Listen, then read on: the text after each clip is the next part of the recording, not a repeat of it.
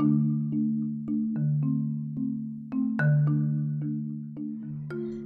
bem, sejam todos bem-vindos. Esse podcast aqui é um trabalho realizado por Ederson Carlos, Herbert Rafael, Fernando Almeida e Gabriele Favorito. Se trata de um trabalho de extensão da disciplina Ética 1 pelos alunos de Filosofia da PUC Minas. O tema que nós vamos abordar aqui e discutir hoje é o coronavírus, né? E vamos falar de economia, é, da questão da mídia e dessa relação da quarentena e isolamento social e o tempo livre.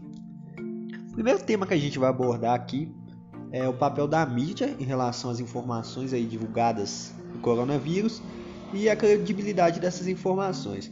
A gente sabe que é um tema muito delicado. É, na pesquisa que a gente desenvolveu para poder fazer esse podcast aqui, muita gente respondeu que não confia, né? É, bastante gente não confia nas informações divulgadas pela mídia aí. Então esse vai ser o primeiro tema abordado pela gente aqui. É, como sabemos, existem vários veículos de tipos de mídia. Alguns são sérios, compromissados e agem com responsabilidade. Outros são sensacionalistas, alguns aí até propagam as famosas fake news. Então é importante para quem consome informações diárias aí sobre o coronavírus saber desenvolver um certo senso crítico para o conteúdo que assiste, o que ouve ou que lê. A gente sabe que existem muitas informações falsas aí circulando pela internet a respeito do coronavírus. Muito importante que a gente saiba aí consumir de maneira saudável as informações que a gente recebe na internet, né? Então mediar esse consumo se daria como? Um primeiro momento, é, consumir, tem muitas pessoas que consomem essas informações de maneira excessiva, né? O dia inteiro ali em frente à TV, se informando sobre o coronavírus, e isso pode acabar trazendo um certo esgotamento mental, uma preocupação fora do normal e uma ansiedade tremenda nessas pessoas. Então é muito importante não se, não se entregar assim, de, de maneira excessiva a esse tipo de informação nós não devemos também cair em um certo negacionismo. Tem muitas pessoas aí que acabam negando qualquer informação sobre o coronavírus, é, não dando credibilidade à mídia e nem às informações que recebe. Então muitas pessoas acabam ignorando o isolamento social. É, tem uma lista recente divulgada aí pelo Instituto Ipsos de 15 países, onde o Brasil ocupa o segundo lugar dos países que menos acreditam na eficácia do isolamento social. Então, tem muita gente aí realmente não levando a sério né, a questão do coronavírus. É, no momento que estamos gravando aqui no Brasil, já passamos dos 650 mil casos de coronavírus. Então realmente não dá para brincar, né?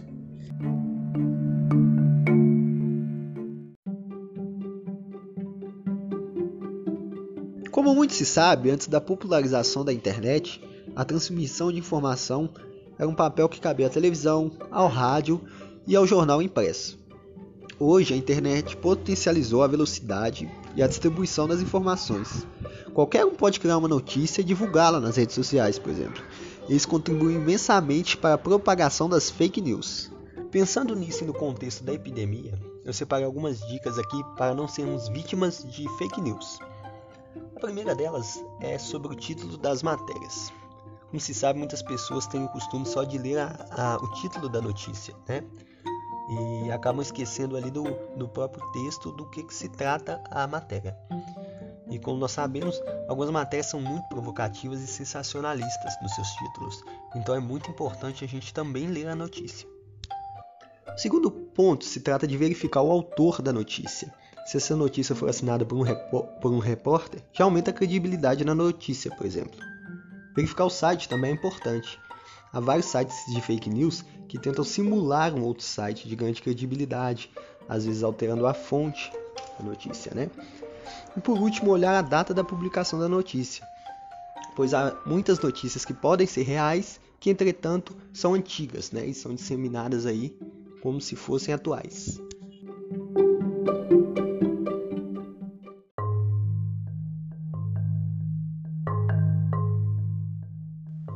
Criar um conflito entre economia e segurança da população é contraditório, pois seria um lado normalizando a morte de algumas pessoas em defesa do lucro e um lado defendendo a quarentena como se a economia não importasse. deve-se criar uma visão de que a economia não se sustenta em um momento de pandemia.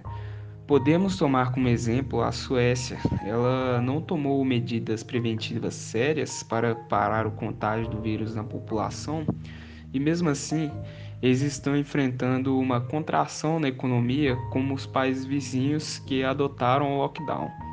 Enquanto a Suécia apresenta mais de 24 mil casos e 3 mil mortes por conta da Covid, países vizinhos apresentam menos da metade de casos, sendo a Dinamarca com o maior número de casos, que são pouco mais de 10 mil e pouco mais de 500 mortes. Países do mundo todo voltaram a atenção para ela para comparar como está a economia do país. E, na verdade, assim como os outros países vizinhos que adotaram o lockdown, ela está enfrentando uma queda de 6,1 no PIB e uma queda maior que a Dinamarca, de 5,9, e uma queda um pouco menor que a Finlândia, de 6,3, segundo a Comissão Europeia, noticiado pela Folha de São Paulo e Valor Econômico. O que mostra que, independente da escolha que fizer, há contração na economia, e é um assunto além de escolher entre um e outro, pois mesmo sem um confinamento obrigatório, pessoas hospitalizadas não trabalham e, como consequência disso, as superlotações dos hospitais, dificultando o atendimento da população.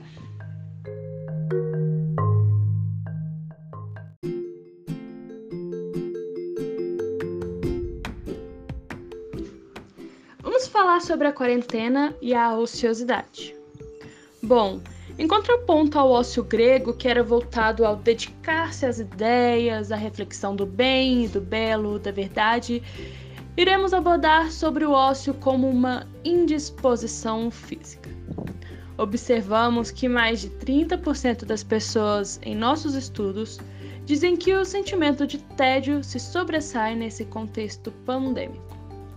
Vivemos em um mundo frenético, um mundo que não para, está em constante movimento. E a pandemia obrigou as pessoas a desacelerarem. Uma pequena curiosidade: em São Paulo, a cidade conhecida como a cidade que nunca dorme, assim como outras grandes metrópoles no mundo inteiro, tiveram os níveis de poluição abaixados devido à falta de movimentação. Continuando. No início da quarentena, fomos bombardeados de lives musicais, exercícios para se manter em formas, receitas diferentes para se testar e outras ideias para quebrar a rotina do tédio em casa. Mas, como a calmaria antes da tempestade, depois dessa pequena pausa, algumas pessoas ainda têm que voltar a mente para o trabalho em casa, aos estudos, problemas familiares como se não bastasse tudo isso, a mente ainda está cheia de preocupação com doenças, instabilidade econômica e até mesmo política. O mundo desacelerou, mas as mentes continuam mais agitadas que nunca.